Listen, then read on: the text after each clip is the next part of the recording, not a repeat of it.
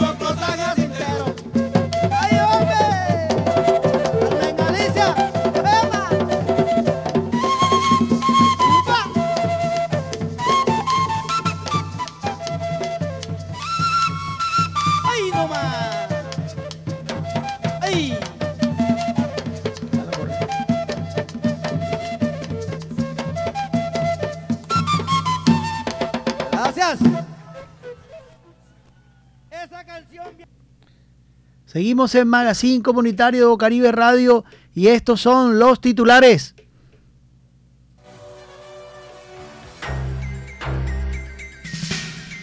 Gobierno no ha tomado la decisión sobre tarifas del SOAP y el presidente tiene la última palabra. Unión Europea preparada para apoyar un futuro acuerdo de paz de Colombia con el ELN.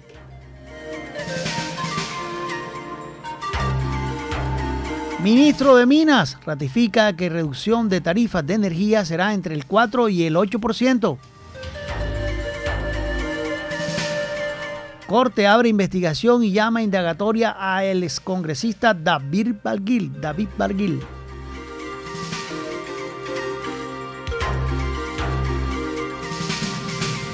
Gobierno Nacional reducirá de 12 a 15 las consejerías presidenciales, ya era hora. Colombia pagó caro sus errores. Perdió en su debut del Mundial Sub-23 de béisbol.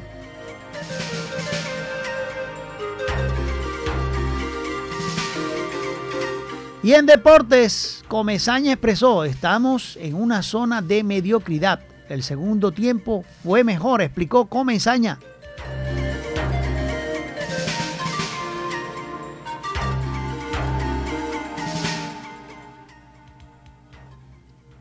Gobierno no ha tomado decisión sobre tarifas del SOAP y no se tomará sin que el presidente dé la última palabra. Ministerio de Transporte recordó a los, motociclistas, a motociclistas que hicieron movilización este pasado miércoles que las mayores víctimas mortales en accidentes viales en todo el país son precisamente en moto. El presidente de la República, Gustavo Petro, aseguró este miércoles que no se ha tomado la decisión de cambiar las tarifas de seguro obligatorio o accidentes de SOAP y advirtió que esta decisión no se tomará sin su participación. El pronunciamiento del jefe, el pronunciamiento del jefe de Estado se dio tras las informaciones que daban cuenta de incremento de las tarifas del seguro para el sector motociclista ante el aumento de los, de los percances que protagonizan a diario en las calles y carreteras del país. Por su parte, el ministro de Transporte, Guillermo Reyes, dijo en declaraciones a los medios que el tema está en estudio y confirmó que no hay decisión alguna al respecto. El funcionario sí le recordó a los motociclistas que protagonizaron movilizaciones que la mayoría de accidentes en las vías y carreteras de Colombia, donde hay lesionados e infortunadamente fallecidos, involucran a motociclistas. De acuerdo con Fase Colda, el gremio de las aseguradoras en Colombia, con corte de marzo de este año, de cada 100 accidentes viales registrados en el país, en 87 hay vinculada una moto. En el 2021, reporta Fase Colda, se registraron 7.270 personas muertas en accidentes de tránsito en todo el país. Eso es más o menos 4.000, es decir, eran motocicletas.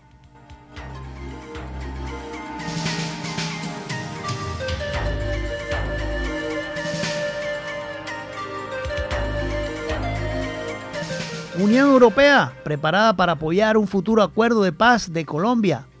La Unión Europea reiteró este pasado miércoles su apoyo a Colombia en la vuelta de negociaciones con la guerrilla del ELN.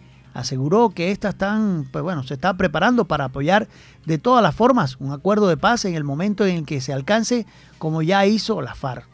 Durante su visita a Colombia, el comisario europeo de gestión de crisis, Hannes Lenari, quiso dar la bienvenida al anuncio de volver a las negociaciones con el ELN, realizado por el actual nuevo gobierno y aseguró en declaraciones EF.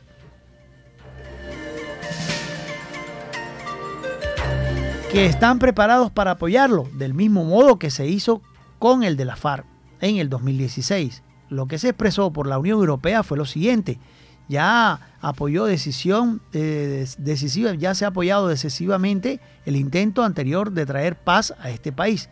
La Unión Europea apoyó la firma del acuerdo de paz con la FARC y también se apoyó su implementación total, incluido económicamente, recordó, Learning. Este, este apoyo será político, pero también se contempla otras formas de apoyo, incluida la financiera, ya que, según el comisario europeo, es imperativo que la paz llegue a este país y en eso la Unión Europea colabora firmemente. ¿Cuáles son esas nuevas ayudas de la Unión Europea? Durante su visita, el comisario viajó a la ciudad de, de Quito, capital del selvático departamento del Chocó, uno de los más afectados por la pobreza, y anunció junto a la vicepresidenta de Colombia, Francia Márquez, una nueva remesa de ayuda económica para el país andino. Se trata de 34 millones de euros para este mismo año que estarán destinados para las víctimas del conflicto interno, así como para los refugiados inmigrantes venezolanos y las comunidades que lo acogen, según explicó el comisario de una declaración conjunta con Márquez.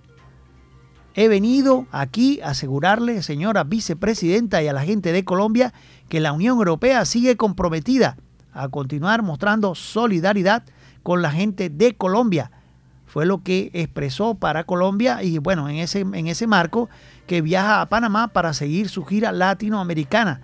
La mayor parte de esta ayuda son 22 millones que estarán destinados a los migrantes venezolanos en ámbitos como la asistencia alimentaria, los servicios de salud, la educación de emergencia, la protección y asistencia psicológica y legal.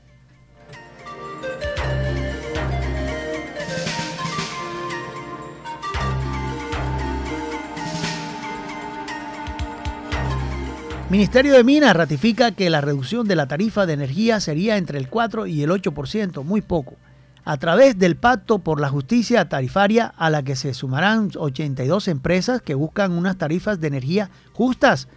La ministra de Minas y Energía, la señora Irene Vélez, ratificó que la reducción de tarifas de energía de Colombia será entre el 4 y el 8% en el cierre de este año. Así lo dio a conocer este pasado miércoles durante una rueda de prensa realizada en Medellín en el marco del Pacto por la Justicia Tarifaria, a lo que se sumaron 82 empresas. Según Vélez, se ha logrado dos medidas importantes. Lo primero tiene que ver con la renegociación de los contratos bilaterales, lo cual ha permitido afectar aún más del 69% de la compra y venta de energía que se da entre los generadores y los comercializadores. Por otro lado, señaló, señaló la ministra que se involucró a seis de las once transportadoras de energía en este pacto por la justicia tarifaria y al menos a la mitad de las empresas distribuidoras. Todo esto da un balance general a nivel nacional que va a impactar positivamente la tarifa en el sentido En él se percibirá al final del año una reducción entre el 4 y el 8%, sostuvo la ministra.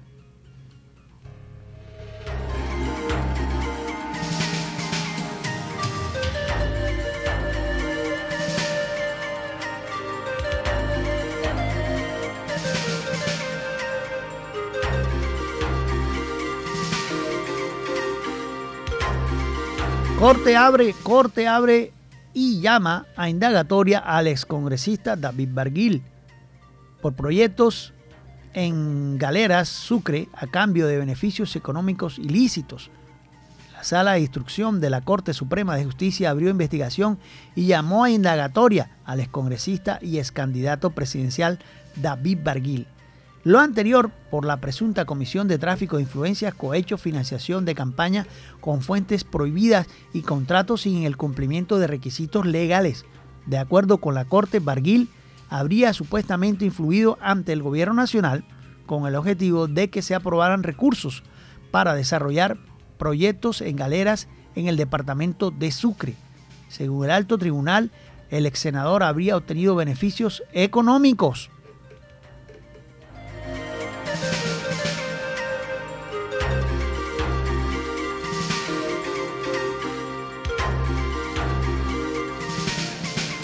Y hay una noticia que tiene que ver con esos cargos de corbata. Gobierno Nacional reducirá de 12 a 5 las consejerías presidenciales. El director del Departamento Administrativo de la Presidencia de la República, Mauricio Liscano, anunció este miércoles que la presidencia reducirá de 12 a 5 sus consejerías y algunas de ellas serán temporales, a la espera de la creación del Ministerio de Igualdad. Este plan, según el gobierno, supondrá la eliminación de 80 cargos dentro del DRAPRE y le ahorrará al Estado más de 10.600 millones de pesos, unos 2.3 millones de dólares al cambio de hoy. Esta reorganización estatal solo dejará la Consejería de la Mujer a cargo de la vicepresidencia Francia Márquez hasta que se cree el Ministerio de la Igualdad. La Consejería de prensa, la Consejería para la Juventud, la Consejería para las Regiones y la Consejería de los Derechos Humanos.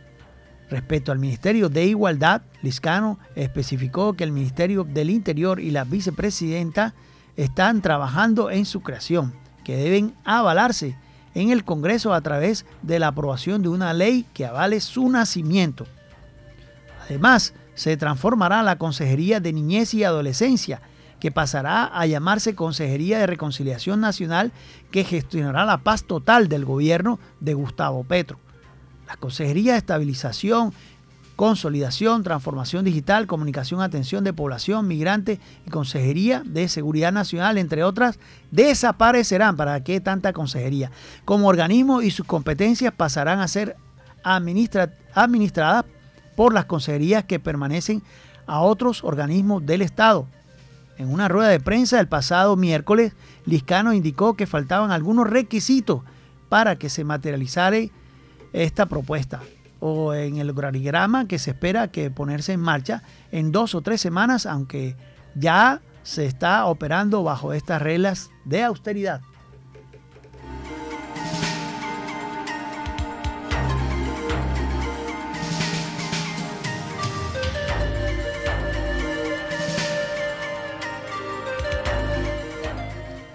Y en deportes tenemos una sub-23 de béisbol. La sub-23 de béisbol que pagó caro sus errores, perdió en su debut del Mundial sub-23 de béisbol. Este jueves 13, la anfitriona China Taipei aprovechó la débil defensiva de Colombia y la falta de respuesta de su bullpen, derrotando, bueno, que fue derrotado 6 por 2 a la apertura de la Copa Mundial de Béisbol sub-23 en Taipei. El estadio de China, pues donde la ciudad originalmente Taipei Chan Chen Wang 1 trabajó, eh, bueno, fue el pitcher lanzador, trabajó 1.2 entradas para llevarse el título. Carlos de Ávila fue el perdedor, cargó con el revés. Los dueños de casa ligaron cinco imparables y aprovecharon la, la precaria defensiva de siete errores de sus rivales. China Taipei fabricó su primera carrera en el segundo episodio, cuando combinaron dos imparables y un costoso, y un costoso error en tiro del jardinero central colombiano Brian Vuelvas, anotando por intermedio de Jung Wang, anotando la ventaja 1 por 0. Colombia se fue arriba en la quinta entrada cuando Héctor Martínez pegó un doble entre los jardines izquierdo y central, remolcando a Daniel Aguilar y Roger Caraballo, dejando el juego 2 por 1 a su favor. En la parte baja del sexto, ahí fue la, la, la, debacle. La novena casi definió el juego fabricando cinco carreras con cinco imparables, una base por bola y dos errores de Colombia por parte de Bradley Jaraba y Leonardo Emiliani. Colombia se enfrentará a Sudáfrica en su segunda salida en el terreno de juego mañana. Mañana, eh, pues o ayer fue eso. Ayer, el, viernes 14, que fue a las 9 de la noche. Eso es lo que fue el partido con China en béisbol.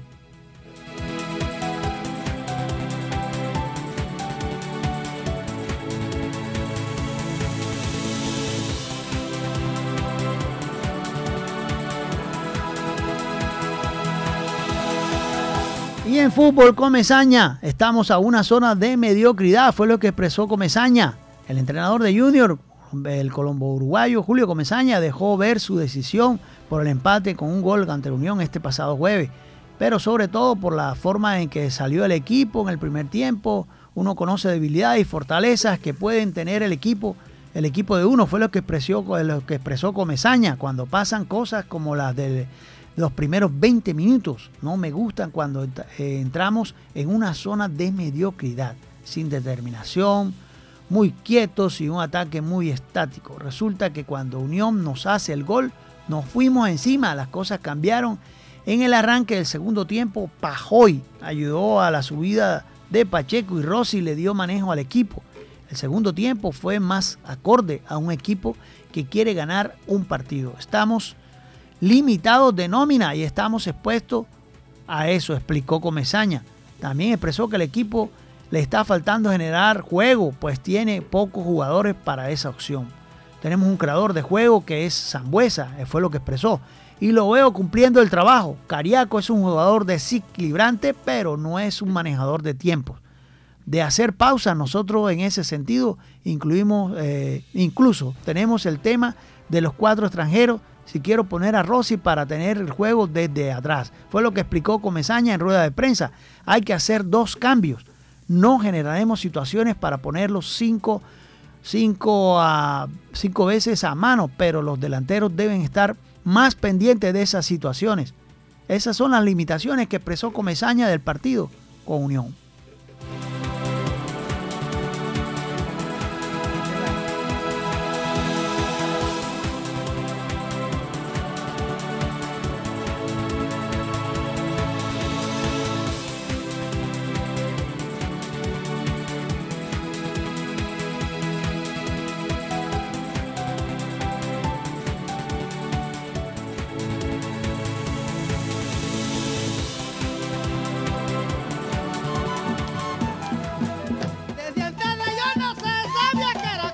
Caribe Radio 89.6 FM.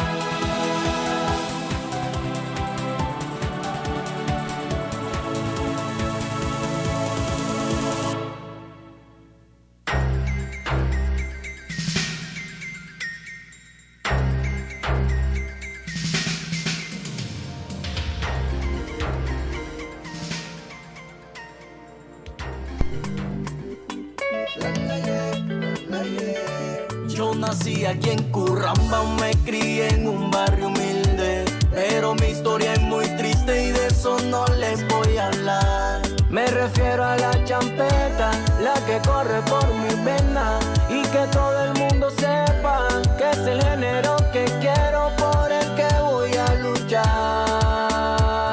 Zumba, nos ha tocado batallar.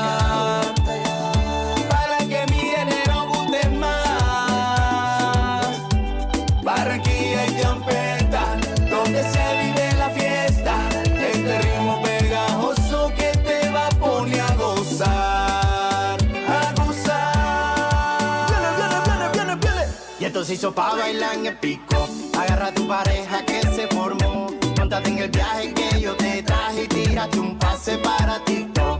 Y esto se hizo pa' bailar en el pico. Agarra a tu pareja que se formó. Montate en el viaje que yo te traje, tírate un pase para TikTok. Heriberto Humada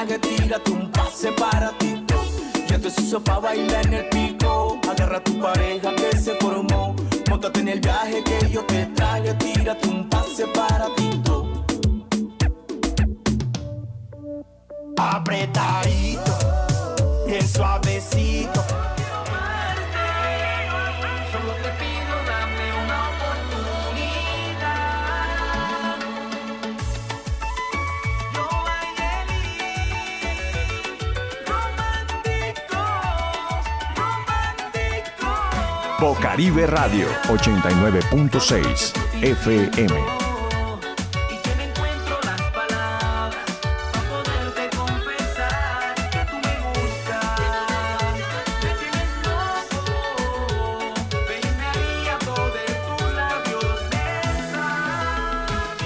Magazine, seguimos en Magazine Comunitario Bocaribe Radio en los 89.6. Hoy tenemos la entrevista del día Joe Ayeli, esos muchachos que nos hicieron vibrar con la champeta, están otra vez, están otra vez lanzando tu, su sencillo y están queriendo otra vez organizar la champeta, van a rescatar nuestro género de champeta y también pues decirles que tenemos una entrevista exclusiva con Eli y Joa. ¿Y qué fue lo que le dijo Eli Joa a Magazine Comunitario de Bocaribe Radio? Hola, buenos días. La entrevista del día. Tenemos a Joa y Eli, la champeta nuestra de aquí, de Barranquilla, eh, Joe Ayeli. ¿Quiénes son Joe Ayeli para decirle aquí a todo el suroccidente, aquí en Magazine Comunitario de Bocaribe Radio? Buenos días, Joe Ayeli. Bueno, sí, de verdad, contentísimo, saludando a toda la gente que escucha Bocaribe en esta mañana tan chévere, tan bacana, mi hermanito Guido, de verdad, eh, muy contento, gracias por la invitación a este maravilloso programa que, mejor dicho, la bota con todo su público. Bueno, yo, Bayeli, somos dos guerreros de este género súper bacano como es la champeta. Venimos trabajando hace mucho tiempo, y bueno, siempre eh, llevando la bandera de este maravilloso género musical como es la champeta, mi hermanito. La otra pregunta que se viene para Joe y Eli, ¿cuántos años llevan juntos en la música, esto de la champeta y este sencillo que revela todo el esfuerzo y lo han logrado otra vez para la champeta, un nuevo sencillo? Gracias, buenos días. Sí, manito Guido, gracias por la invitación. Te saluda Eli Romántico y para todos los oyentes de Bocaribe, de verdad un abrazo especial y contento de estar aquí participando en tu emisora.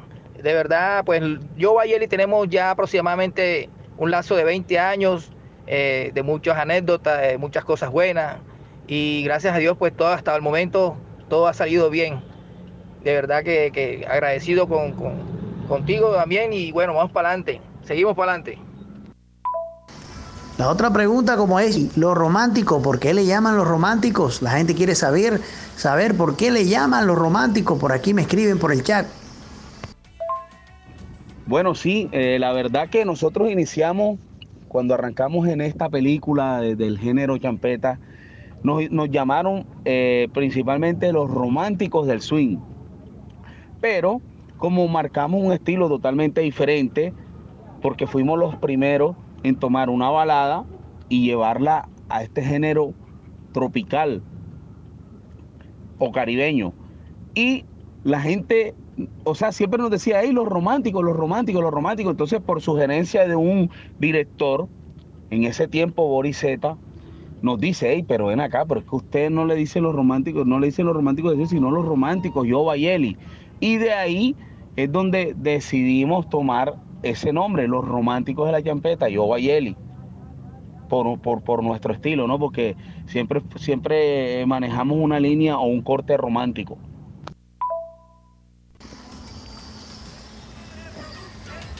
¿Qué anécdotas son las que recuerda Joe Bayeli con esto de la música? Bueno, sí, para toda la gente que está pendiente, queremos compartirles muchas anécdotas, de verdad que han sido bastantes. Pero bueno, de las mejores, de lo que, de los buenos recuerdos que, nos han pasado eh, en nuestra trayectoria musical, pues eh, recordamos una despedida que hicimos a Mis Mundo Colombia, a Shanghai, China. En ese tiempo, pues eh, teníamos un poquito de, incertidumbre de cómo iba a pasar, cómo iba a aceptar la gente, porque si más recuerdan, antes la champeta estaba muy estigmatizada para el norte, la gente no escuchaba.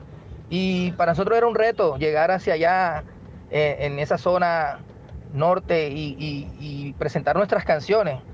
Y nos sorprendió mucho porque la gente la aceptó, nos fue súper bien, nos dieron hasta decoración, diploma, y muy contento, de verdad que pusimos esa vez el, nombre de la champeta, el género, eh, arriba con nuestro estilo, porque pudimos demostrar que la champeta no solo hablaba de de cosas de malandreo ni triquiteo como se, como se veía en esos tiempos.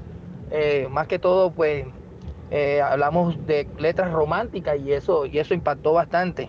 Y otra, pues también eh, un concierto que hubo en el Romelio Martínez, muy grande, al lado de grandes artistas como J Balvin, ya Grupo Fantasía, mucho, mucho Jorgito Celedón, grandes, grandes artistas que, que a nivel internacional, Miki Tavera, eh, de verdad, para nosotros fue un orgullo porque fuimos, digamos, de parte de la champeta, fuimos los representantes esa vez, no había más nadie. Y bueno, y así muchas que se nos escapan. ¿Y cuáles son los éxitos de Joe y los románticos de la champeta? ¿Cuáles son esos éxitos? Coméntanos, por favor, Joe Ayeli, para Magazine Comunitario Bocaribe Radio. Bueno, la verdad es que yo, Bayeli, hemos tenido varios éxitos, gracias a Dios, gracias a toda la gente que nos apoyó y que nos sigue apoyando. Eh, nos vimos en la necesidad de sacar un estilo diferente ya que en ese tiempo la, la mayoría de canciones era eh, de triquiteo, de malandreo, ¿te acuerdas que estaba Braulio Templado? Mejor dicho, el que sacaba el disco del más malo.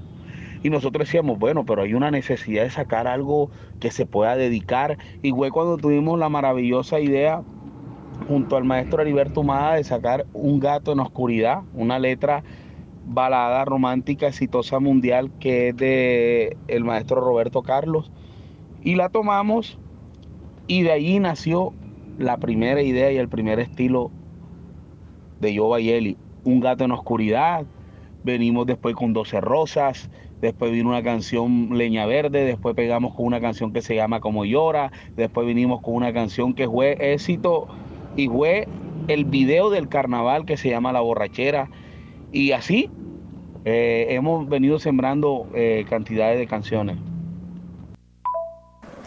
¿Qué se viene para Joe Bayel y los románticos de la champeta? Queremos saber qué viene, cuál es el futuro, si hay otra grabación pendiente. Gracias, buenos días aquí para Magazine Comunitario Bocaribe Radio en los 89.6. Bueno, sí, mi gente de Magazine Comunitario Bocaribe, de verdad que eh, esta respuesta que voy a darles es para que sigan pendientes de lo que se viene de Joe. Eh, tenemos unas canciones, un par de canciones que están recientemente salida del horno, por decirlo así, eh, que es La Chismosa, pues no sé si en cada barrio tendrán ustedes una, pero es muy buena para, dedicar, muy graciosa. Eh, otra canción que se llama Solo quiero amarte para los, para los enamorados, que pueden dedicar esta canción también. Y lo más reciente, reciente, junto a un grupo de artistas aquí de Barranquilla, pues salimos con una canción hermosa dedicada al género de la champeta y a toda la gente, al bailador barranquillero, que se llama Que todo el mundo sepa. Es un tema muy especial y espero que sigamos contando con todo el apoyo que de toda la gente. De verdad que sin ellos, pues sin ustedes, eh, no sería un éxito y, así. De verdad, gracias a, ti, Guido, por la invitación también. Eh, queremos que la escuchen de antemano, está recién salida y que nos sigan apoyando. Nos buscan en todas las redes sociales. En YouTube ya pueden encontrar la canción en nuestra página de Azoka Champeta. Encuentren la canción que todo el mundo sepa. Entonces, para ustedes, mi gente, gracias, gracias por todo, por, por esa invitación también. Bueno, de verdad, Guido, agradecido por todo el apoyo. A Bocaribe también, siempre la hemos considerado nuestra casa. Eh, y darle gracias a todos y decirle que apoyen esta super canción que se llama Que todo el mundo sepa. Una canción que se viene con un pool de artistas donde vienen participando grandes exponentes como Ricky Flow, como Sencillo Forever, como los románticos Joe Bayeli, como Lumibay, como Larry, como Víctor, como el poeta, como el Yankee, eh, artistas que han marcado en esta trayectoria musical como es la champeta. Así que gracias por todo el apoyo y de verdad, de corazón, eso va.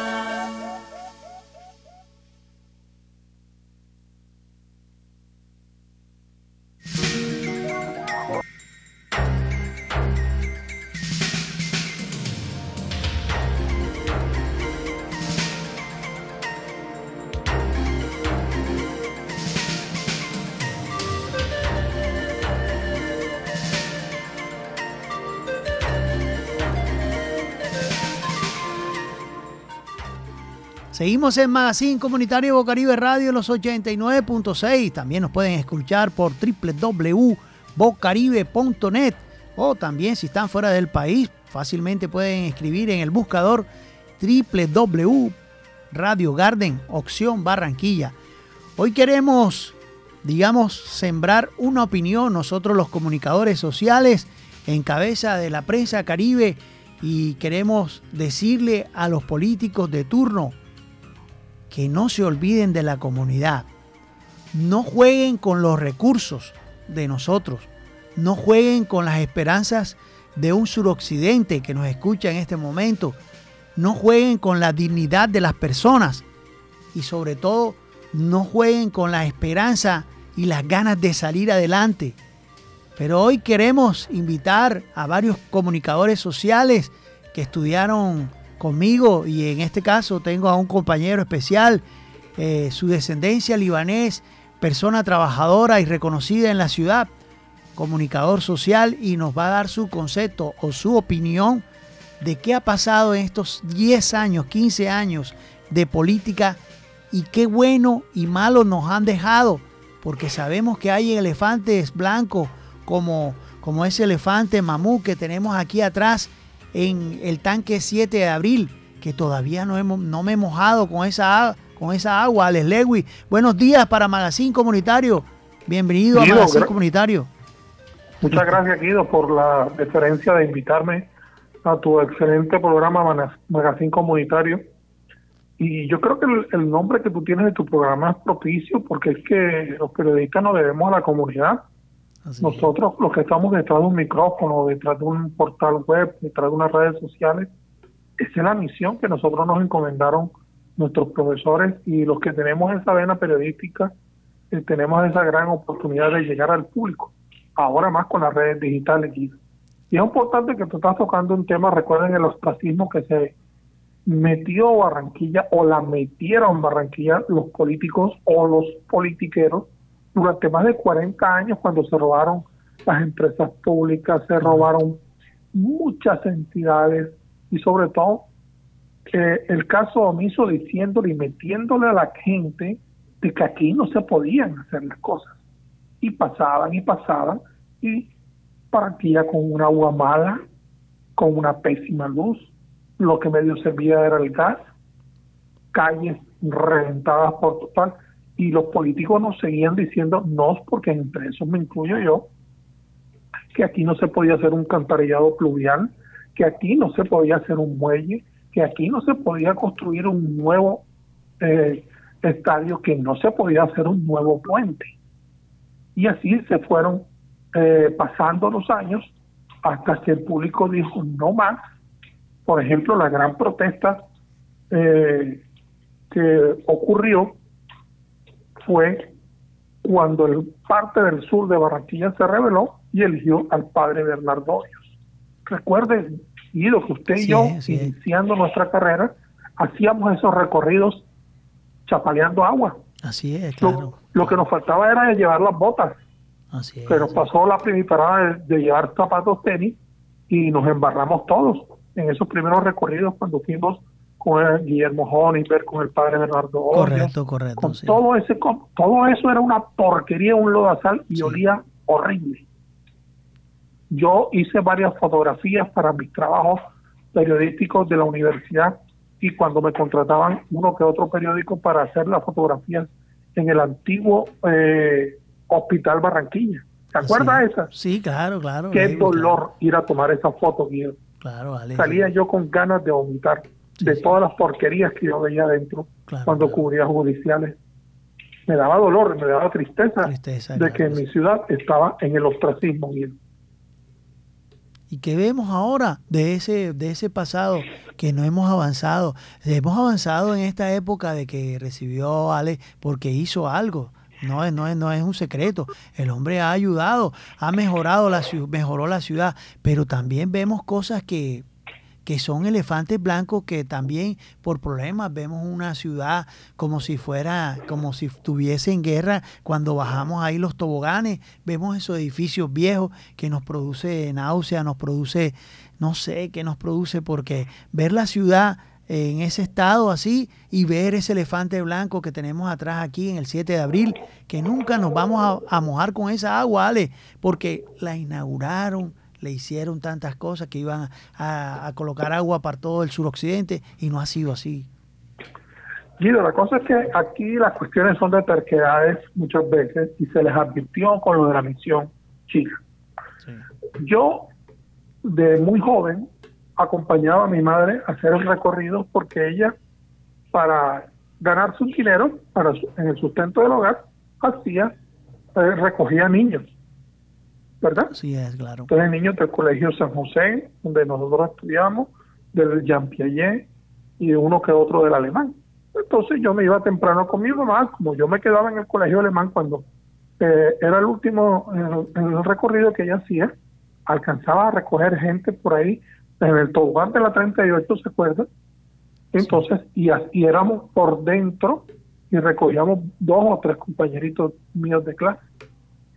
Y pero eso se veía que antes se le dijo en la misión china que eso era eh, un barro rojo, como está pasando en lo rojo ahora. Era arena movediza, entre comillas, como pasó allá arriba por Sí. en Miramar en la bajada. Sí, ¿no? Y ¿Te acuerdas? sí, sabiendo que Antes, hace- antes de llegar allá a, a- y, y, y a los positos, porque nosotros alcanzamos a comprar un apartamento allá y se le dijo a mi papá en aquella época de terquedad, no compres por allá porque eso se va a deslizar y preciso. Perdimos casi, nueve- casi, casi, casi 14, 15 millones de pesos. Así. Nos devolvieron algo y todo eso. Pero aquí era a la machota, ¿verdad? Sí, aquí sí, sí. yo construyo aquí porque yo puedo. Y desafortunadamente entre esos se vieron incluso varios colegas. Perdieron sus apartamentos allí, en ese sector, como tú dices, en la bajada, eh, en aquella oscura bajada de aquella época cuando tú ibas a, a, Juan Mina. Así Y es. ese dinero se perdió, Sí, y sí. esa inversión se perdió, y esa constructora se perdieron. Ya, Sí, a unos se les alcanzó a indemnizar, a otros no. Correcto, correcto. Pero era por qué? Por decir que yo sí podía construir ahí. Pero uno como usuario debe tener eh, el conocimiento de dónde va a comprar y de dónde no va a comprar. Yo estaba hablando de lo del tanque. Está claro que eso es un, no un elefante blanco, sino un elefante azul. Del dinero que todo que se ha perdido. Estamos esperando que se recupere toda la valla vial de la 30. Mira todas las situaciones que nosotros hemos tenido para los que algunas veces tenemos la oportunidad de viajar al aeropuerto, aunque es una vía distrito a una vía gobierno y es una vía Soledad y Malambo.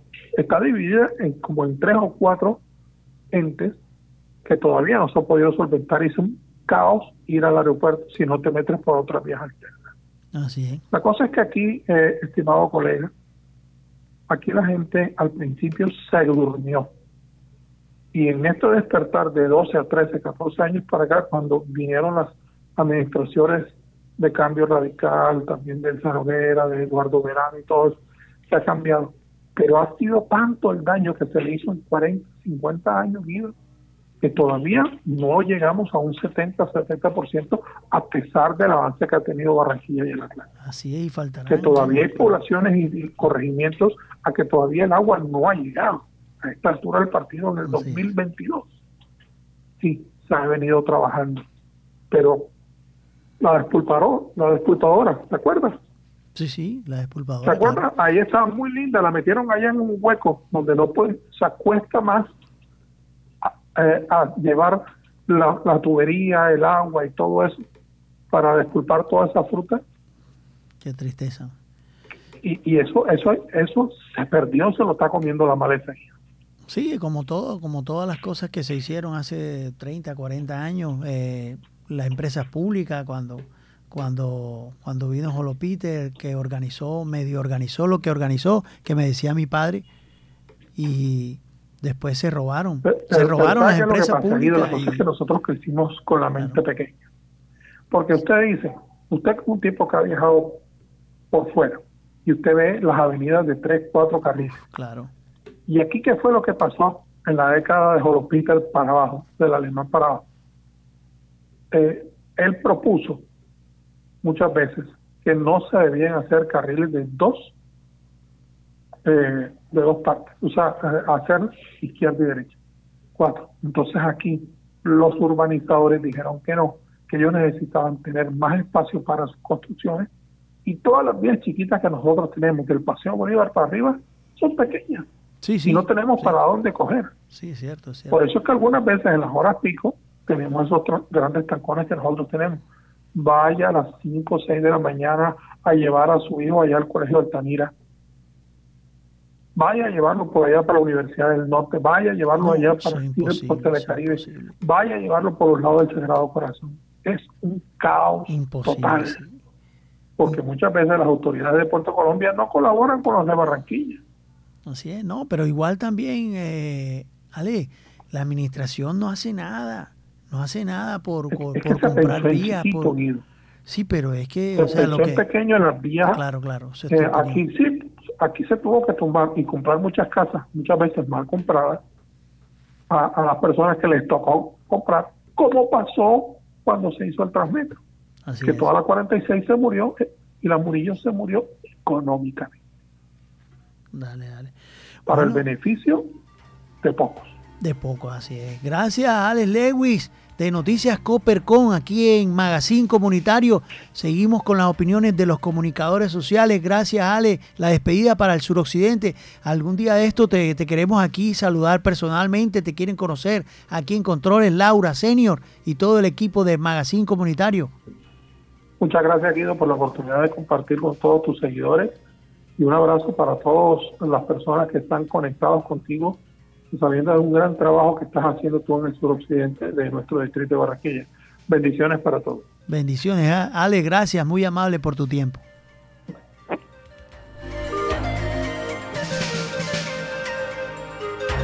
Seguimos en Magazine Comunitario de Bocaribe Radio en los 89.6.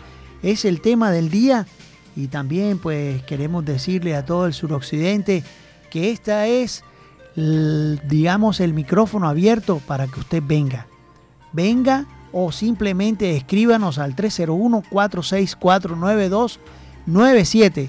Es la comunidad la que aporta, es la comunidad que me dice, habla esto, di esto, y también decirle a las como un servicio social, decirle, decirle a la comunidad del suroccidente que hace tres días se me perdieron los documentos, mi cédula, tarjeta de propiedad de mi moto, además de eso, eh, la tarjeta de identidad de mis hijas y, y además de eso también el SOAP y la Tecno. Bueno, ya eso lo recuperé, pero sí les pido a la persona que se encontró mis documentos, mi nombre es Guido Carlos Pereira, puede fácilmente llegar aquí a la biblioteca del barrio La Paz, aquí donde el padre Cirilo, y con gusto, con gusto yo le regalaré algo, porque entiendo que tuvo que tomar una moto, que tuvo que venir acá y le daré su recompensa. Gracias, le agradezco en especial a esa persona que me pueda traer los documentos aquí a Bocaribe Radio, aquí en la Bibliopaz, la biblioteca del barrio La Paz. Seguimos en Magazine Comunitario de Bocaribe Radio en los 89.6. Darle, digamos, la despedida y decirle al suroccidente que estamos aquí pendientes de lo que pueda pasar y también decirles que esos elefantes blancos hay que mirar con una denuncia pública todas las personas del 7 de abril que quieran firmar, hacer una firma, recoger firma y llevárselas al alcalde y decirle, por favor, no juegue con nuestras esperanzas, no juegue con nuestras ganas de tener agua, de, de- de poder bañarnos en la madrugada cuando llegamos cansados del trabajo o llegamos temprano o sal- nos toca salir en la noche.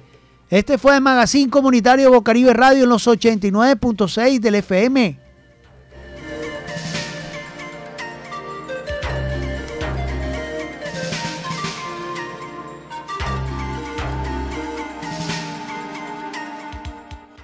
Bocaribe Radio 89.6 FM.